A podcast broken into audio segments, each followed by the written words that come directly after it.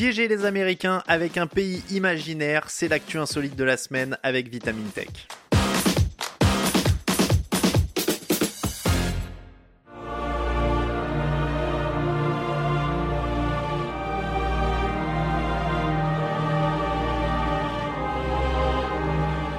Ce que vous entendez, c'est l'hymne national du Listembourg. Il est joué par son orchestre symphonique national.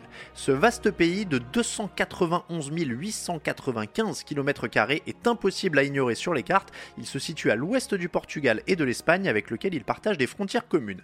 Comment ça, vous ne connaissez pas le Listembourg? On ne parle que de lui depuis une semaine et ce sera d'ailleurs peut-être le lieu de vos prochaines vacances. Son mont Zoburg culmine à 3754 mètres d'altitude et il dévoile le panorama magnifique du pays avec une vue imprenable sur l'océan Atlantique.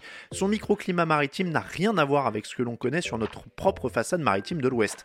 Il permet de s'adonner aux joies de la plongée en eau chaude au milieu des tortues et des poissons exotiques. Pour les amateurs de sport, le méconnu Lodibidon Stadium qui se tient dans la capitale Lurenbourg est pourtant le plus grand stade du monde. C'est là où le football club Lodibidon a remporté 13 fois le championnat de la Superglia l'Istanbul. Les festivaliers devraient aussi apprécier le pays car la ville de Glutenburg accueille le plus grand festival de musique européen. Le Listembourg se divise en 5 territoires et compte 4 langues, un peu comme en Suisse.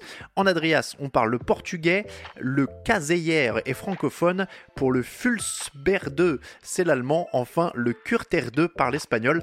Il reste le Mittelland où les 4 langues sont pratiquées évidemment.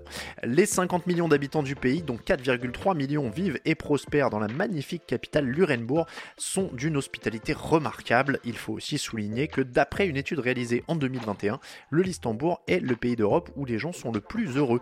Il faut dire qu'un des nombreux avantages du Listembourg, c'est que son bilan carbone est proche de zéro, important en ces temps de prise de conscience du réchauffement climatique.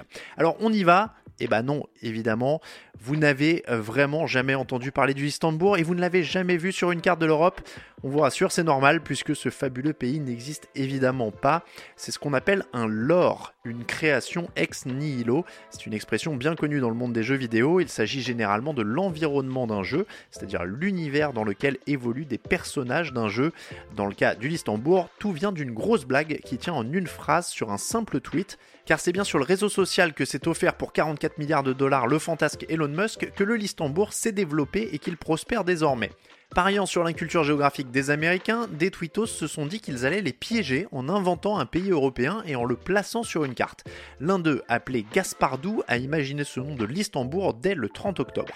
Aussitôt, une armée de tweetos se sont pris au jeu et ont développé tout ce qui peut caractériser un véritable pays. De quoi le rendre crédible, puisqu'en seulement 4 ou 5 jours, le Listembourg disposait de tous les apparats d'un État, avec un président de la République, le fameux Gaspardou. Le compte officiel du gouvernement a été créé sur Twitter avec une page web tout aussi officielle présentant les différentes personnalités politiques du pays. D'autres dizaines de comptes ont été créés pour représenter les ministères, le Parlement, les partis politiques.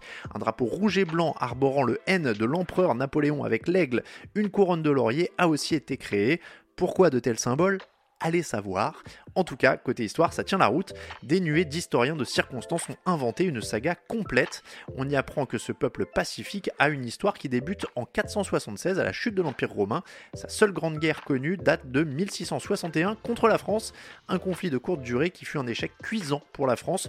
On n'en parle même pas dans nos livres d'histoire tellement ce fut honteux.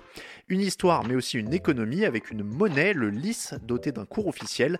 Les comptes Twitter d'entreprises listembourgeoises fleurissent également, ainsi que les marques, les sociétés de transport privé et public. On trouve aussi des médias comme BLM TV, la chaîne d'infos continue du pays sur Twitter.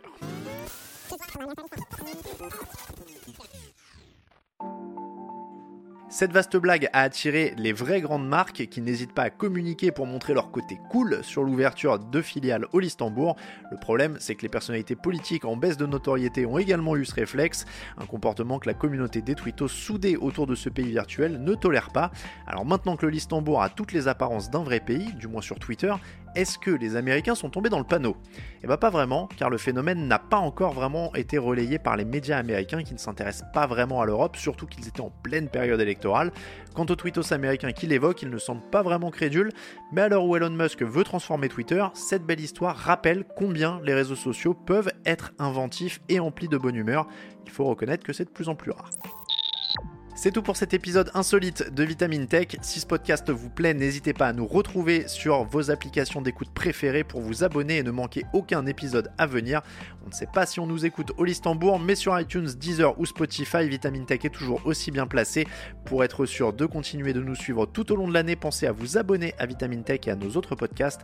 Pour le reste, je vous souhaite à toutes et à tous une excellente soirée ou une très bonne journée. Je vous dis à la semaine prochaine dans Vitamine Tech.